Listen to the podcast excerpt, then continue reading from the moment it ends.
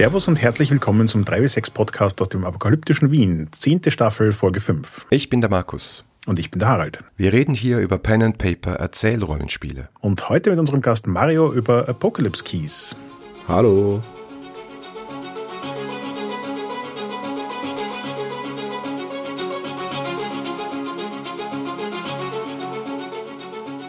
Endlich Mario ganz offiziell zu Gast beim Podcast. Ich glaube, wer schon mal auf einer Con war oder irgendeinen Workshop gemacht hat oder vielleicht mal online mit uns gespielt hat, kennt wahrscheinlich Mario.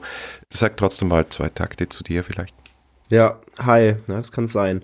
Mein Name ist Mario, ich bin 33, wohne aktuell in Leipzig, ich komme ursprünglich aus der Nähe von Nürnberg, habe meine Rollenspielkarriere mit 16 und mit viel, viel, viel Shadowrun gestartet und bin dann irgendwann so ein bisschen in die Erzählrollenspiel-Ecke abgedriftet, so ganz klassisch über Dungeon World auf der Roleplay Convention in Köln. Hab dann irgendwann diesen 3w6 Podcast entdeckt und naja, der hat mir dann einiges aufgezeigt, was man sonst noch spielen könnte. Und unter anderem jetzt auch mit Apocalypse Keys darf ich selbst was erzählen. Das ist sehr schön. Ich freue mich sehr, bei euch zu sein. Ja, es geht heute weiter mit unserer Staffel zum Thema Postklammer Apokalypsen. Und das ist jetzt der zweite Teil zu Apocalypse Keys von Ray Najani.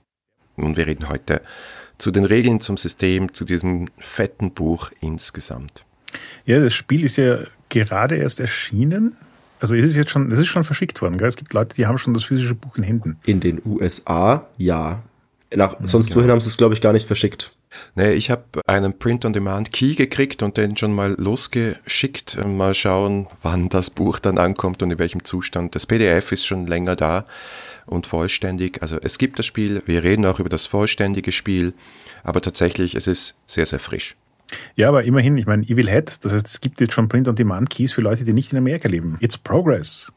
Ja, ist aber auch schlau. Wir hatten gerade online auf unserem Server auch die Diskussion, was für Kosten da anfallen, wenn man dann gesagt hat, ich hätte gern das physische Produkt bei einem gewissen Rollenspiel und dann muss man halt noch einmal Zoll und noch einmal Gebühren und es geht ins Geld. Es war aber gefühlt auch mal, also wenn du jetzt sagst Progress, früher auch mal einfacher. Also irgendwann habe ich das Gefühl gehabt, ja, ich zahle zwar ein bisschen Versand und ein bisschen dies und ein bisschen das, aber es kommt dann auch trotzdem ohne große Beschwerden an. Mittlerweile ist das alles teurer und schlechter und schlimmer geworden gefühlt. Ja, ja, das stimmt. Seit Zoll wieder ein Thema ist. Für alle, die das Spiel nicht kennen, grober Rahmen. Grundsätzlich ist es ein PBTA-Spiel. Das sind aber einige Twists dabei, über die wir heute bestimmt sprechen wollen. Und wir haben Mario dabei, weil Mario das auch für uns geleitet hat. Und ich würde mal sagen, hier unser Top Apocalypse Keys Evangelists beim Podcast ist und in unserer Community. Sag mal, worum geht's denn so im Groben bei Apocalypse Keys?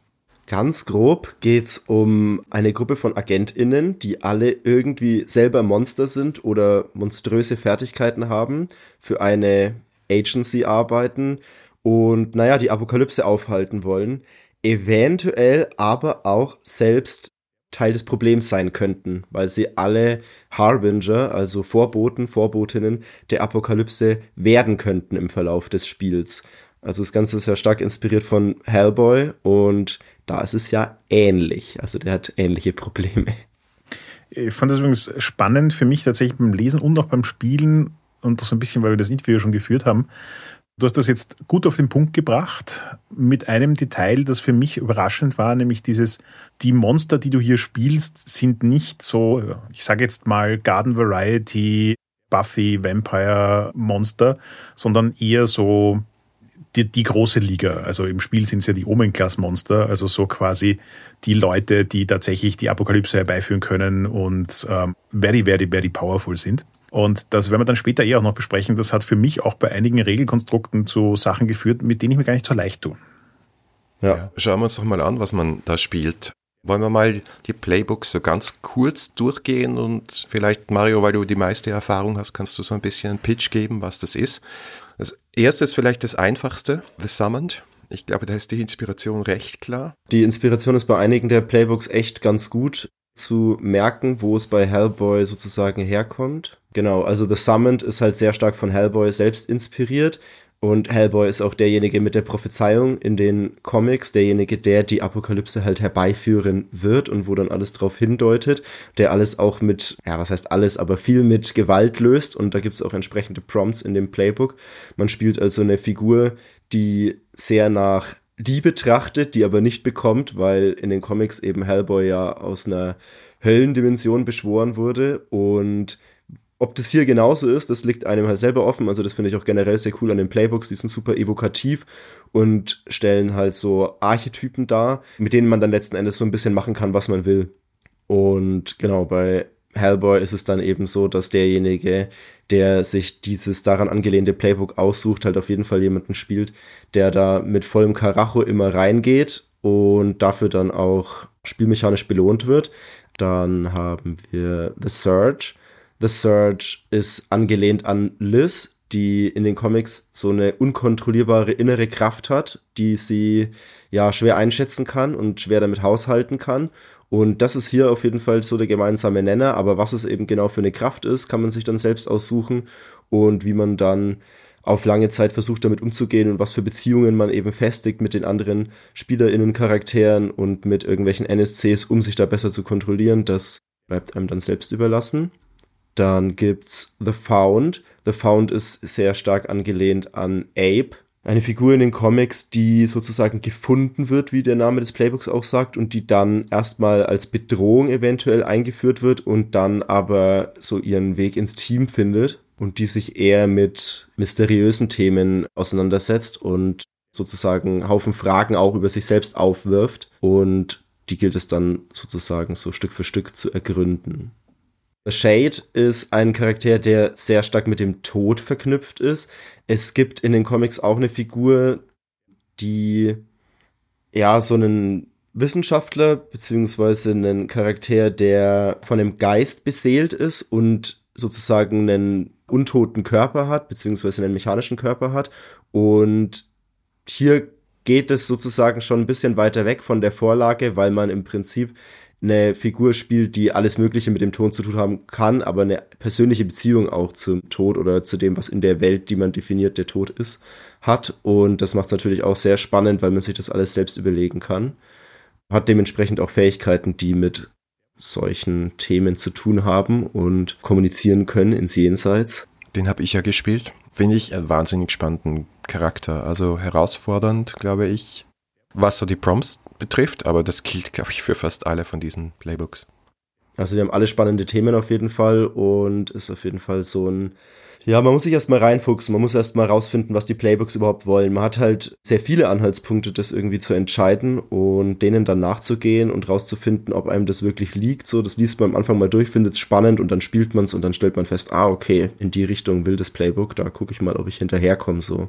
The Last ist ein Playbook, wo man jemanden spielt, der oder die die letzte überlebende Person oder Wesen ist, von irgendeinem Alien-Volk zum Beispiel. Kann auch alles Mögliche sein. Hauptsache, es gibt keinen anderen, wobei natürlich das Playbook dann direkt das Thema aufmacht, dass es ja vielleicht doch noch jemanden geben könnte und man das dann verfolgt und da nachgeht und darüber Fragen beantwortet, so was wäre wenn und vielleicht auch andere Charaktere mit ins Boot geholt werden, die darüber mehr wissen. Da gibt's dann wieder einiges rauszufinden und ist auf jeden Fall eine sehr tragische Figur, weil man halt dann jemanden spielt, die ganz alleine sozusagen ist mit den eigenen Erinnerungen und Erfahrungen, die nur dieses Wesen gemacht hat.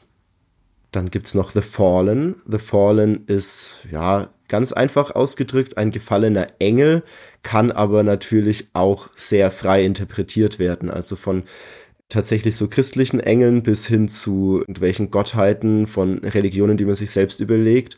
Um, oder man interpretiert es ganz anders, dass man mal irgendwer oder irgendetwas war, das auch sozusagen von irgendwas abgefallen ist und jetzt klarkommen muss und sich alles für dieses Wesen geändert hat. Das ist schon auch sehr krass irgendwie, weil es besonders ist, glaube ich, sich dazu auch noch eine ganze Hintergrundwelt theoretisch einfallen lassen zu können, wo es herkommt und was es für eine Figur ist und was da dahinter steckt. Und das Playbook, das sozusagen durch den Kickstarter noch dazu finanziert wurde und das es im Playtest nicht gab, ist The Hungry. Das ist, wenn ich mich richtig erinnere, so ein bisschen inspiriert vom Ghost Rider bei Marvel, also eine Comicfigur, die jetzt nicht so explizit in den Comics von Hellboy auftaucht, die aber so einen inneren, alles verzehrenden Hunger hat, wo man dann eben auch selbst definieren kann, wo kommt er her, wo geht es hin, was ist das für ein Hunger, wer, was löst es aus und wie geht man denn damit dann in der Spielwelt um?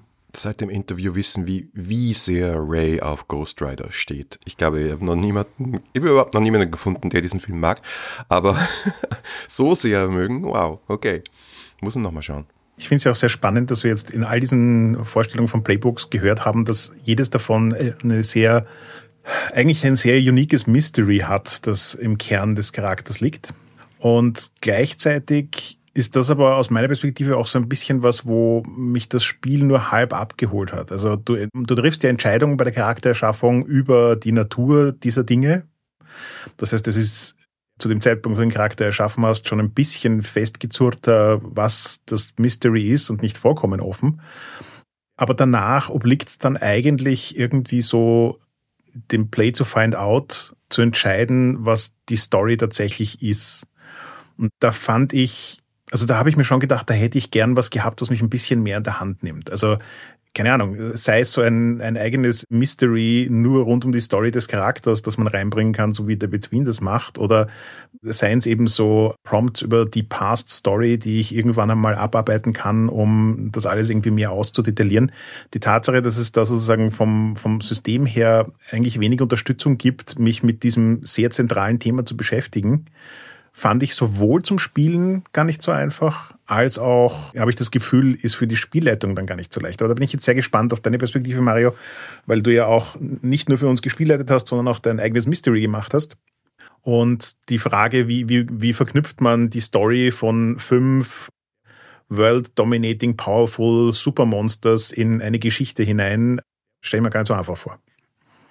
Finde ich auch gar nicht so einfach. Ich muss auch zugeben, also ich kann nicht aus einer Kampagnenerfahrung berichten. Ich glaube, da wird es halt nochmal deutlicher, weil wenn man länger am Stück immer wieder spielt, dann vertiefen sich halt die Elemente, die man da am Anfang mal aufgemacht hat. Aber das ist ja oft bei PBTA so. Also man etabliert ganz viel und also wir haben ja auch für die Charaktererstellung länger gebraucht als ursprünglich geplant, wie das auch manchmal so ist, weil so viele Ideen reinkamen und so viel aufgemacht wurde. Und dann muss man sehen, wie man es im Spiel verknüpft bekommt und die Fäden wieder zusammenführt. Die Schwierigkeit hier ist ja, jetzt hast du schon gesagt, so im Vergleich zu Brindlewood Bay oder The Between, wo du Kronen oder die Masken hast, wo du so Step by Step Sachen angeleitet bekommst, auch als Spielerin, dass du sagst, ja, genau, da kann ich Schritt für Schritt Sachen rausgreifen und die so nacheinander erzählen und etablieren, ist halt hier eher durch, wenn du einen Miss würfelst, also wenn du deine sieben Minus hast in dem Fall, dann wird oft ein sehr spezifischer Prompt getriggert. Also etwas, was es dann zu beantworten gilt, etwas, was es dann aufzugreifen gilt. Und das ist dann halt was, was man während der Session aufgreifen muss und sich merken muss und reinbringen muss.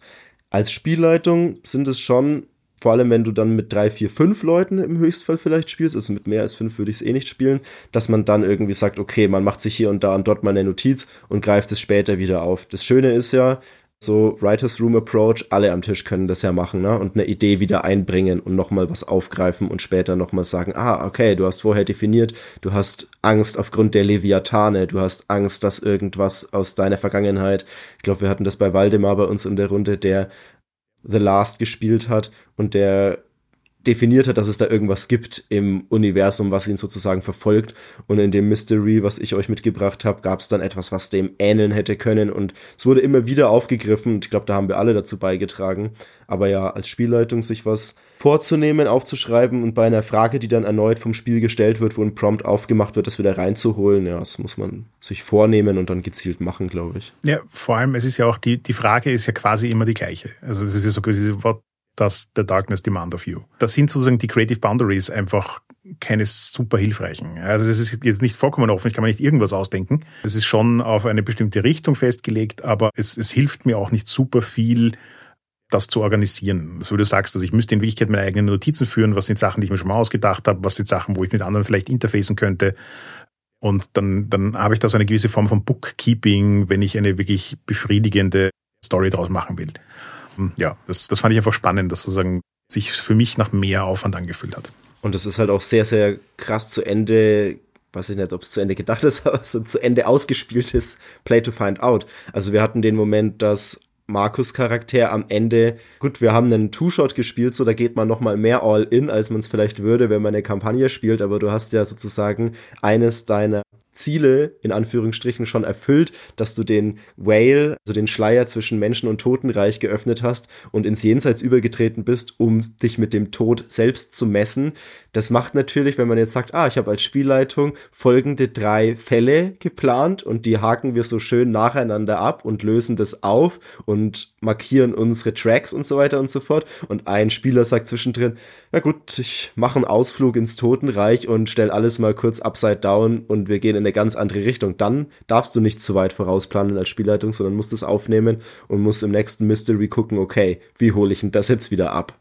Ja, klar. Ich glaube, wir müssen noch ein paar Sachen erklären, bevor wir jetzt die geschätzten Hörerinnen und Hörer ganz verlieren, was das alles ist, wovon wir sprechen. Einerseits Darkness, ja. Und das ist ja auch, wenn wir jetzt zurückgehen zu den Playbooks, was ganz Wichtiges, weil, wie du am Anfang gesagt hast, Mario, die Charaktere, die kämpfen mit so einer inneren Dunkelheit und es ist für mich, es hat mich sehr an Vampire erinnert, aber besser gemacht aus meiner Sicht, dass du halt sagst, ich kämpfe zwischen Mensch und Monster. Ich bin immer zwischen diesen beiden Polen unterwegs. Und da gibt es schon auch Prompts, also es, es gibt so Dinge, die du anspielen sollst, um dieses Monsterhafte auch auszuleben im Spiel und dafür kriegst du auch Punkte. Und es gibt Powers. Ne? Also das ist das andere, was wir ganz am Anfang erwähnt haben. Ja, du bist sehr, sehr mächtig, aber diese Mächte sind dunkel. Und da musst du halt reingreifen. Es gibt auch einen äh, Move, der heißt Unleash the Dark. Und der ist mehr oder weniger der Power Move oder der Gewalt Move. Und dann hast du halt irgendwelche Mächte. Und das ist alles sehr, sehr frei zu definieren und aus einer Liste auszuwählen. Und das formt deinen Charakter sehr würde ich mal meinen. Und das dritte Element zu Darkness ist eben die Frage, die du, Harald, erwähnt hast. What does the darkness demand of you? Und das kommt immer wieder vor, wird immer wieder durch Spielzüge auch ausgelöst. Und du sagst aber selbst, was verlangt denn die Dunkelheit von mir? Im Fall von meinem Charakter war es eben genau das, dass ich den Schleier zwischen Leben und Tod lüfte.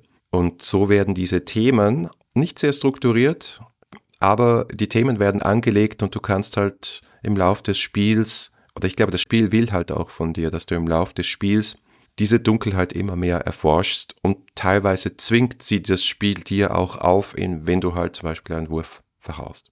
Ja, vielleicht sollten wir an der Stelle auch nochmal kurz erklären, wie das mit den Darkness Tokens und den Moves im Speziellen in Apocalypse Keys funktioniert, weil es ein bisschen anders ist als in den meisten anderen PBTA-Spielen. Wir haben ja keine Attribute per se, keine Stats, sondern es gibt halt nur diese Darkness Tokens. Und es gibt so quasi Dinge, also im weitesten Sinne Rollback Queues, die ich machen kann, um Darkness Tokens einzusammeln.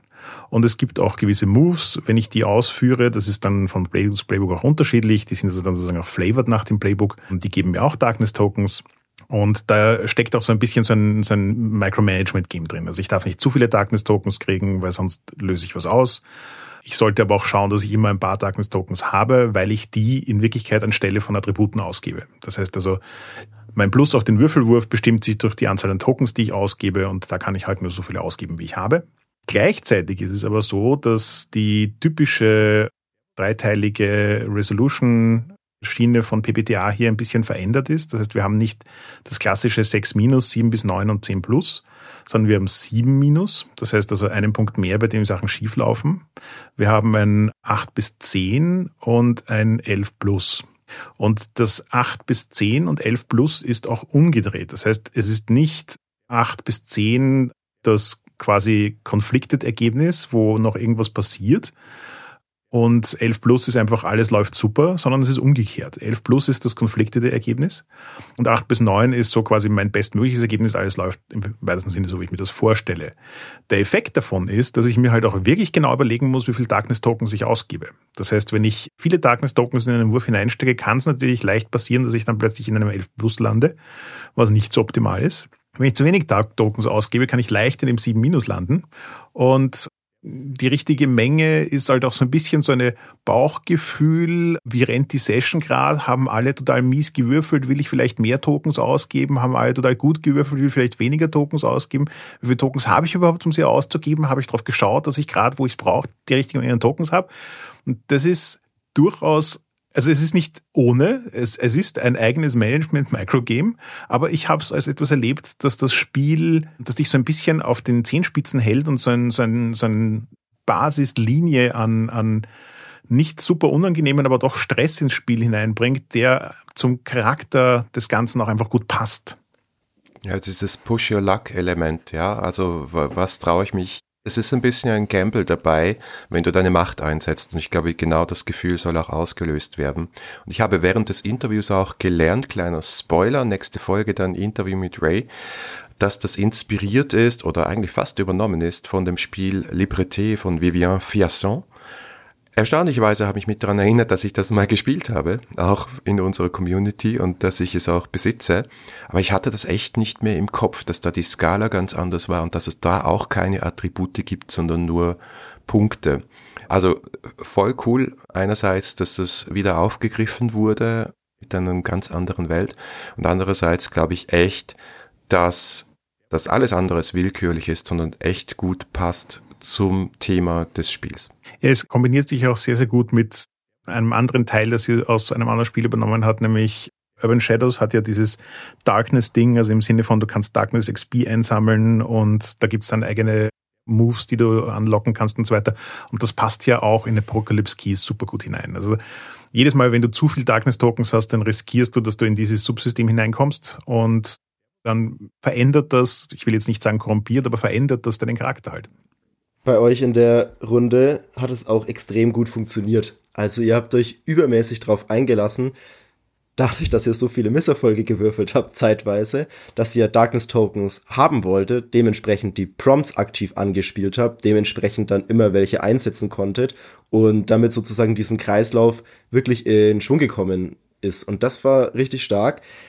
Das Interessante dabei ist ja, dass sozusagen dieser Konflikt, dieser innere Konflikt der Charaktere zwischen dieser Inner Darkness, dieser Dunkelheit, diesem dunklen Verlangen und der Menschlichkeit durch die Moves und durch die Prompts so schön eingefangen wird. Also, dass man sich die ganze Zeit überlegen muss, was will eigentlich ich? Weil das ist praktisch das, was der Spieler, die Spielerin mitbringt, so die menschliche Seite. Das ist in den Playbooks gar nicht so tief drin. In den Playbooks ist ja alles voll mit Powers, alles voll mit diesem Darkness-Thema. Das heißt, man muss sich sozusagen beim Spielen gut überlegen, wie setze ich meine Kräfte ein? Und wenn man es so durchliest, dann ist alles, was man macht, voll mit Kräften. Also jeder Unleash the Dark und jedes Power Through Darkness, also die beiden Moves, die sozusagen vom Power Level dann den Unterschied machen. Egal was man macht, man ist angehalten dazu, das mit seinen Kräften irgendwie zu lösen. Und das birgt eben immer die Gefahr, dass man übers Ziel hinausschießt mit diesem 11 Plus Ergebnis.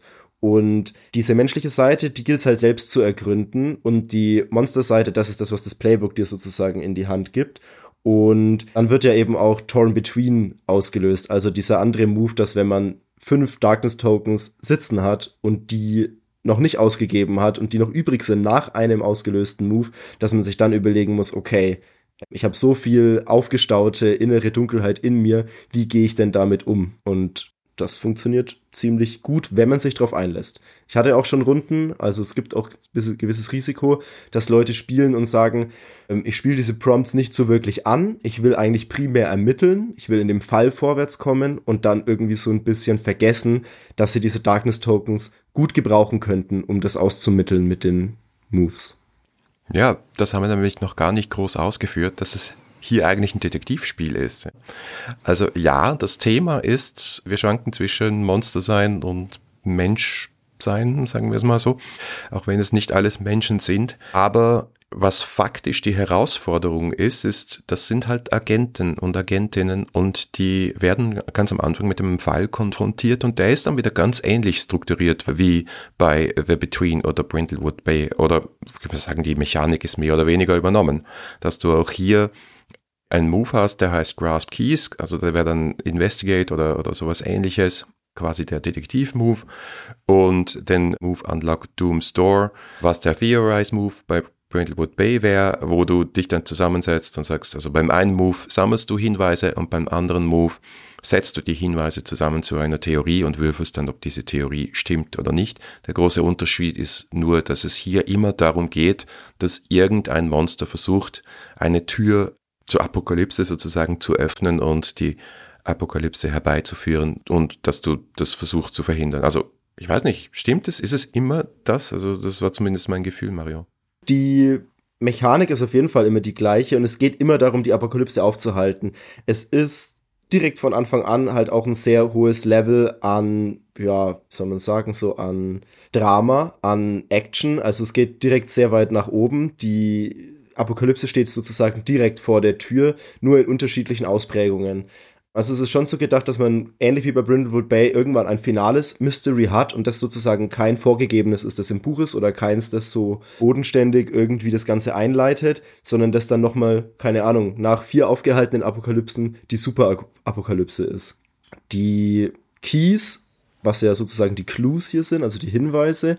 Das ist äh, auch extra so benannt und das mit der Unlocking Doom's Door, also mit diesem Move auch. Also ja, das ist schon jedes Mal so, nur was genau die Apokalypse ist. Das kann sich halt unterscheiden. Also bei uns war es ja ein, also auf eine auf einem Mythos basierende Geschichte, dass der Stuhl-Worm sozusagen irgendwann erschlagen wurde, der Sage nach und dann zu den Orkney-Inseln wurde, beziehungsweise zu einem ganzen Landstrich dort. Und die Apokalypse in dem Fall wäre gewesen, dass der wieder aufwacht und beginnt sein Unwesen zu treiben. Im Anbetracht dessen, dass natürlich die ganze Welt untergehen könnte, ist das ja erstmal nur ein gigantisches Monster, das es zu schlagen gilt. Also insofern verhältnismäßig klein angesetzt für dieses Spiel ich fand es ja sehr spannend, weil ich jetzt momentan gerade nebenbei Supernatural schaue, hat mich das sehr erinnert an irgendwie diesen einen Story-Arc von wegen, es gibt hier die 66 Zeichen der Apokalypse und wenn wir die nicht verhindern können und jemand versucht, die alle auszulösen, dann kommt die große Superapokalypse. Und ich finde, dass das eigentlich auch gut funktioniert hier. Gleichzeitig hast du aber auch recht gut beschrieben, was so eins der Dinge ist, die mich am meisten herausgefordert haben, nämlich, dass Drama-Level ist von Anfang an extrem hoch. Also sowohl das, was die, allein schon sozusagen, es gibt in den Character Sheet so Bond-Questions, wo du also so Fragen beantwortest, wie du mit anderen Leuten connected bist. Und die gehen alle ans Eingemachte. Also da ist keine dabei, die heißt sowas wie, ähm, warum findest du den Tabak-Chaos-Plänen deines Nachbarn spannend, sondern da sind Sachen drin wie, warum liebt dich X oder nicht? Das heißt, du bist von Anfang an in einem sehr intensiven, hohen Drama-Level und du hast es ja vorhin auch schon bei den Moves erwähnt. Auch die Moves sind ja eigentlich nicht rund um die Frage gruppiert, was versuche ich zu machen, sondern mit welchem Power-Level versuche ich es zu machen. Das heißt also, nehme ich den Move für milde, viel krass Power-Level oder für sehr, sehr viel krass Power-Level und was hat das dann dementsprechend für Konsequenzen oder Auswirkungen? Und die Mysteries sind eben auch, ich versuche eine kleine Apokalypse zu verhindern, aber es ist noch immer eine Apokalypse. Also wenn wir dann so ein Leviathan-artiges Ding hätten, das um die Welt zieht und Millionen Menschen umbringt, wäre es jetzt auch kein kleines Ding. Und das heißt, die Stakes sind riesen, riesengroß von Anfang an in allen Dimensionen. Und das trifft auf, es gibt in dem System ja eigentlich du bist im weitesten Sinne ja unsterblich. Es gibt Konditionen, das heißt also, du kannst, wenn du, wenn Dinge schieflaufen, Conditions einsammeln, aber diese Conditions sind auch zu einem großen Teil vorgegeben und dass es vorgegeben ist, hat eher was mit emotionalen Zuständen zu tun als mit irgendwelchen körperlichen Problemen. Und ansonsten schweigt sich das Spiel im Großen und Ganzen darüber aus, ob und wie es Konsequenzen für den Charakter geben könnte, wenn irgendwas so, so im klassischen Sinne schief läuft. Das heißt, womit du zurückbleibst, ist irgendwie, du bist ein Omen-Class-Monster, Sterben ist nicht dein Ding. Selbst wenn man dir ein Hochhaus auf den Kopf wirft, wird das deinen Charakter nicht aus Spiel nehmen. Zumindest nicht sozusagen aufgrund der physischen Konsequenzen, vielleicht aufgrund der emotionalen Konsequenzen, aber das war es dann auch schon wieder. Und das fand ich erstaunlich schwierig, um damit zu connecten. Also so in meinem Kopf zu behalten, dass ich mir über solche Sachen in der Form keine Gedanken machen muss, war gar nicht so einfach.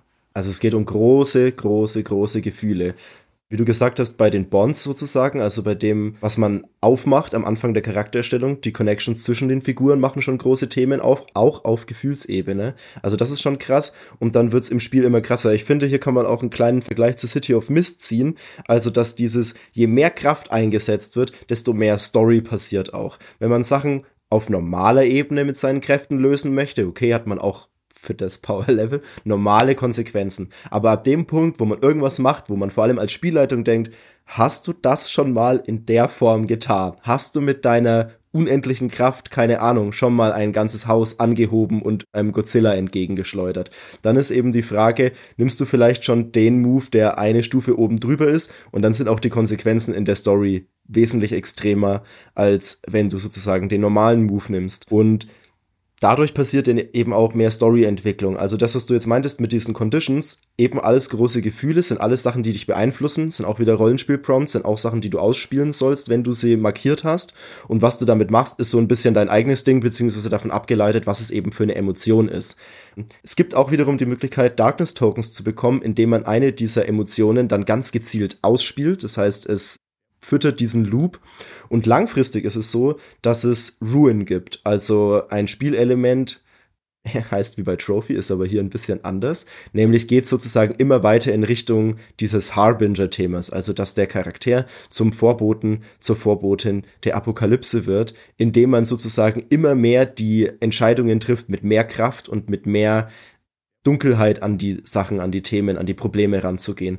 Und dann kommt man irgendwann an den Punkt, dass man auf diese Art und Weise wirklich das Playbook mal wechselt und einen neuen Charakter bekommt, weil die Figur aus dem Spiel genommen wird, indem sie zu nah dran ist an der Dunkelheit und zu nah dran an ihrer Prophezeiung oder an ihren eigenen Problemen. Und erst dann kann eine Figur, also auch hier ohne zu sterben, rausgenommen werden. Man verliert den Charakter nicht, wie du gesagt hast, die sind unsterblich, bigger than life, riesengroße Actionfiguren sozusagen. Und nur dann ist es möglich, eine Figur zu verlieren und die wird dann eben selber die Seiten wechseln und ja, die Apokalypse womöglich herbeiführen, kann dann als NSC von der Spielleitung aufgegriffen werden. Und was cool ist an den Ruin Moves ist, glaube ich, dass dieses Thema Macht ist gefährlich, aber auch verlockend sehr gut fortgeführt wird weil du kannst dann, wenn du extrem diese Dunkelheit einsetzt, um Erfolg zu erzwingen und das Power Level hochzusetzen, kriegst du auch mehr Ruin Moves und kannst Ruin Moves einsetzen und irgendwann kriegst du auch Ruin Advances. Du wirst also immer mächtiger und mächtiger, aber gleichzeitig schleudert dich das weiter in die Dunkelheit hinein und irgendwann bist du so mächtig, dass du dich selber nicht mehr kontrollieren kannst und dann ist das Playbook halt durchgespielt und du wirst rausgenommen. Und ich finde es dann eigentlich nur logisch, dass der Zyklus eines Charakters oder eben der große Handlungsbogen ist, schaffe ich es, mich gegen meine eigene innere Dunkelheit und das Verderben und mein Schicksal, das mir vielleicht vorgegeben wäre, durchzusetzen? Oder ist die Macht halt zu verlockend und ich gehe da rein und vielleicht auch um etwas Gutes zu erreichen, ja, for the greater good aber ich lande damit dann halt im, genau da, wo mich das Schicksal haben wollte und werde selber zum Harbinger of the Apocalypse. Also das finde ich schon spannend. Es gibt im Ganzen allerdings nochmal eine Dimension an Komplexität, weil ich habe dann Basic Moves, ich habe Playbook Moves, ich habe Ruin Moves und da haben wir noch gar nicht drüber gesprochen. Es gibt auch noch Division Moves, also Moves, die aus meiner, aus der Agentur der Agenten sozusagen kommen. Und ja, da muss man sich wirklich ein bisschen reinfuchsen, um zu sehen, wie die überhaupt zusammenspielen und was das alles ist. Also es hat einen hohen Komplexitätsgrad und das ist wieder eines der Spiele, die nicht regelleicht sind, aber definitiv Erzählrollenspiele. Ja, in der Hinsicht war ich hier total überrascht, dass sie bei Evil Head rausgekommen sind, weil die wären eigentlich total aufgelegt gewesen für Magpie Games, weil die ganzen Urban Shadows und Avatar und so weiter, wenn du dir das anschaust, die sind alle auf einem ähnlichen Komplexitätslevel an Regeln. Da hätte das auch recht gut hineingepasst. Aber ich wollte noch ganz kurz kommentieren zu dem, was du gerade gesagt hast, Markus. Ich fand nämlich den Gedanken, auch wenn ich das sozusagen nicht ausprobieren konnte, weil das meiner Meinung nach ein Kampagnending ist, aber ich finde es extrem, es fühlt sich extrem passend an, dass das so ein Setting ist, wo quasi alle Spieler und Spielerinnen wissen, dass sie das Potenzial, selbst das Potenzial tragen, die Apokalypse auszulösen. Und das ist so ein bisschen so ein Musical Chair Ding. Wir spielen so lange, bis wir herausgefunden haben, wer die Person ist, die jetzt tatsächlich die Apokalypse auslösen wird. Versus in vielen anderen PBTA-Spielen ist es dann halt oft so ein, es können halt Dinge passieren, die dann deinen Charakter retiren und dann ist der raus und die anderen spielen weiter und du kannst einen neuen machen. Aber hier ist der erste Charakter, der rausgeht, irgendwie so der große Auslöser vom Finale gefühlt. Und das fand ich irgendwie einen interessanten Approach. Es bietet sich halt massiv an für die Spielleitung. Alles, was du bis zu dem Punkt etabliert hast und alles, was natürlich mit der Hintergrundgeschichte dieses Charakters zusammenhängt, dann in dieses Final Mystery einzuweben. Weil damit fühlen sich dann halt alle komplett verbunden. Ich meine, das ist der Antagonist, den man am besten kennt, weil er ja davor die ganze Kampagne mit einem gespielt hat. Also das ist schon richtig, richtig krass, glaube ich, wenn das funktioniert. Ja, voll. Was es noch gibt, ist die sogenannte Doom Clock. Also kennt man vielleicht aus Blades in the Dark und anderen Forged in the Dark Spielen, dass man eine Clock hat und die ist hier genauso hoch wie die Komplexität des Mysteries. Also wie bei Brindlewood Bay hat man ja ein Level von Komplexität. Hier sind es aber immer gerade Zahlen, also 6, 8, 10 und so weiter und so fort. Wesentlich höher als 12 sollte man vielleicht nicht gehen, sonst hängt man ewig an einem Mystery. Jedenfalls hat man diese Clock und man kann, wenn man selber ein Mystery schreibt oder wenn man eben eins derjenigen nimmt, die mit im Buch sind, sich sozusagen als Spielleitung daran orientieren, was für Ereignisse geschehen können, um den Fall voranzutreiben. Also es gibt verschiedene Punkte, die durch Moves ausgelöst werden oder halt Fiction First mäßig, wenn es sich mega gut anbietet, dass man diese Clock markiert, ein weiteres Segment ausfüllt und dann ein Ereignis einbringt. Und wenn die Clock voll ist, dann wird die Apokalypse tatsächlich auch schon ausgelöst. Ist mir jetzt in der Form noch nicht passiert, aber es kann halt knapp werden, weil wenn man das Mystery am Ende versucht zu lösen, also wenn man den Unlock the Doom's Door Move macht, dieses Theorize hier, dann kommt man an den Punkt, wo man halt auch scheitern kann. Und in einem klassischen Brindlewood Bay Fall ist es ja so, dass man es im Zweifelsfall nochmal probieren kann. Also es passieren zwar Sachen in der Geschichte, aber man hat schon die Möglichkeit weiter zu ermitteln oder eben relativ stressfrei eine neue Theorie aufzustellen. Und hier ist es so, mit jedem Scheitern wird die Doom Clock um ein weiteres Segment gefüllt und es kann eben sein, dass man den ganzen Fall ja nicht mehr lösen kann, sondern dass das Chaos davor losgeht und man davor ja die höchste Stufe der Eskalation erreicht und angreifen muss und versucht, ja, Schadensbegrenzung eigentlich nur noch zu betreiben. Und es ist halt ein Pacing-Element für die Spielleitung, was auch sehr gut gelungen ist, aber noch ein Moving Part, den man im Auge behalten muss. Fand ich aber auch eine der eleganteren Lösungen, um dafür zu sorgen, dass Theorizen relevant ist. Also in dem ich finde tatsächlich, sie haben hier die Core Loop für Mysteries ein bisschen nachgeschärft, weil eben ich will eigentlich relativ schnell an die notwendige Anzahl an Hinweisen rankommen. Ich will aber auch nicht zu viel Hinweise sammeln. Und ich will dann auch schauen, dass die erste Theorie, die ich aufstelle, irgendwie greift, weil mehrfach Theorien aufstellen nicht hilfreich ist hier und so. Also es fühlt sich ein bisschen schärfer an, als es das bei Brindlewood Bay tut für mich. Es ist irgendwie mehr verwoben mit dem, was das Setting und das Spiel versucht zu erreichen.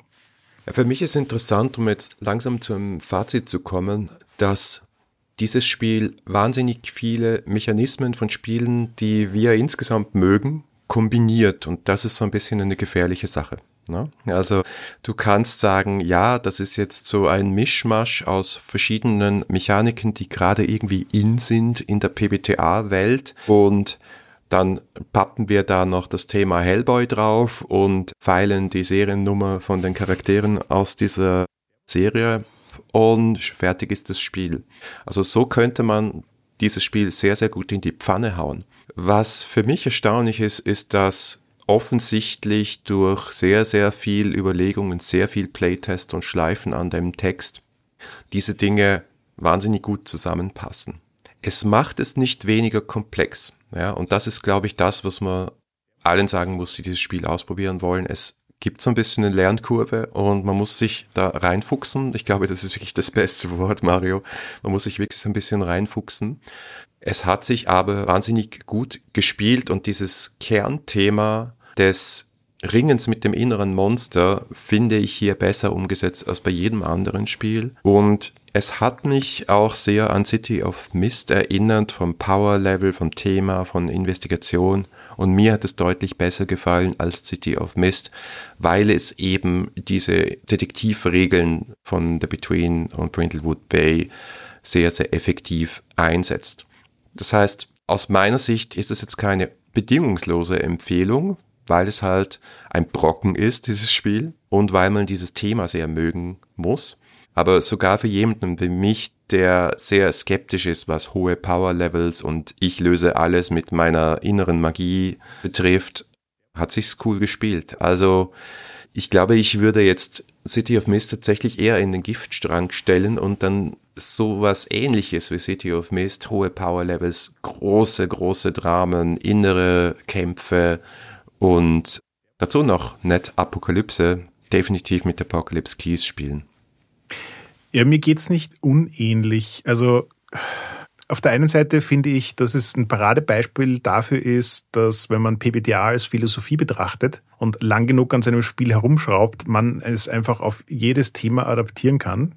Gleichzeitig aber auch so ein bisschen ein Posterchild für PBTA als Toolkit. Das heißt also, es gibt jetzt einfach schon so viel PPTA-Material da draußen, dass man sich einfach bei den Sachen, die es gibt, bedienen kann und sich denken kann, uh ja, das könnte eine gute Lösung für folgendes Problem in meinem Spiel sein. Und die Sachen dann einfach wie im Fate Toolkit zusammenschustert und das funktioniert.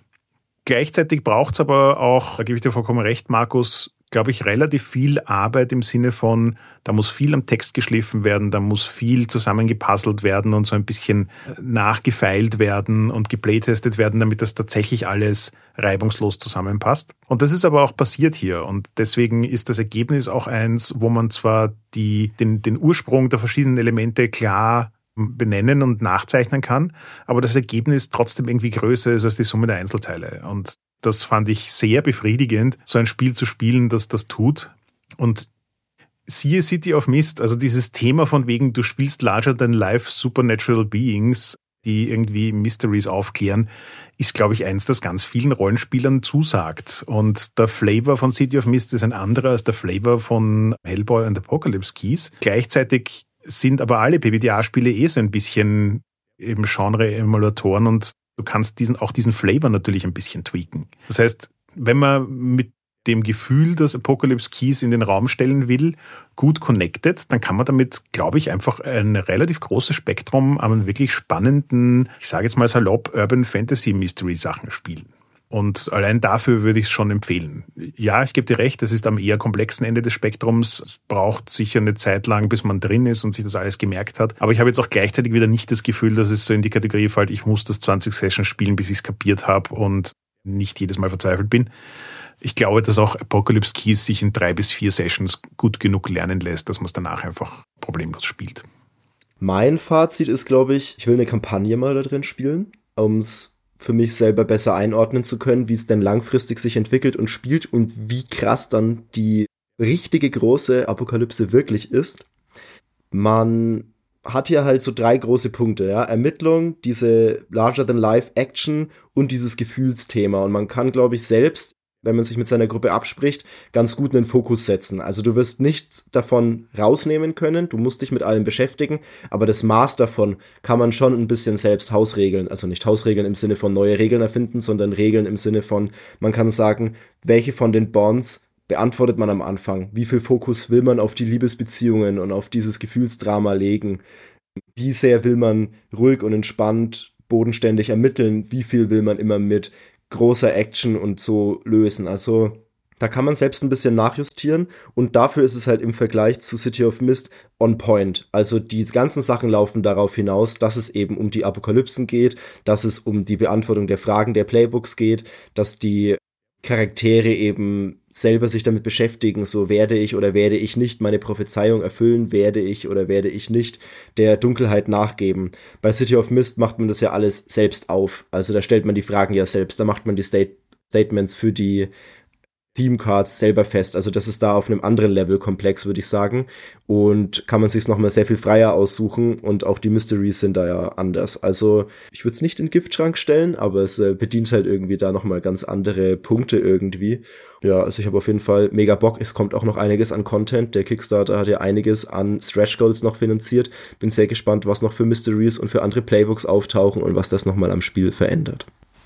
Und das Buch schaut auch fantastisch aus. Also die Produktionslevel von Evil Hat haben da voll zugeschlagen. Illustrationen sind wunderbar, Farbschema, sehr herrlich schönes Layout, trotzdem gut zu lesen. Also ich habe das auch. Es ist ein wirklich dickes Buch, aber ich war so ein bisschen gestresst und habe das Ganze dann in einem Vormittag quer gelesen und das geht aber auch. Ja, also es ist nicht so, dass es so komplex ist, dass man sich da nicht durchsieht. Also definitiv eine Kaufempfehlung. Ich hoffe, mein Print-on-Demand-Buch schaut einigermaßen okay aus und sonst muss dann irgendwann wahrscheinlich mal das Hardcover bei meinem Friendly Local Game Store Planetary her. Ich hoffe, er kriegt's. Aber Evil Hat ist ja ein normaler Verlag und dementsprechend sollte man das dann eigentlich auch normal bestellen können als Buch in den USA. Okay, Mario, vielen herzlichen Dank für deine Expertise, also GM, MC-Erfahrung, in einigen One-Shots auf der Con und Beyond. Das war wahnsinnig wertvoll. Also vielen Dank fürs Dabeisein. Sehr, sehr gerne. Ja, ich habe das auch sehr genossen. Ich finde ja immer unsere Diskussionen, wo noch andere Leute dazu holen, sind bereichernd, weil neue Perspektiven und es war auch diesmal wieder der Fall. Danke fürs Zuhören. Das war die fünfte Folge der zehnten Staffel 3W6. Schreibt uns gerne euer Feedback unter hi at 3w6.fm oder auf unserem Discord-Server. Wenn euch diese Folge gefallen hat, dann gebt uns doch eine Bewertung auf Apple Podcasts oder Spotify. Oder ihr unterstützt uns mit einem kleinen Beitrag auf Patreon. Vielen Dank und bis zum nächsten Mal.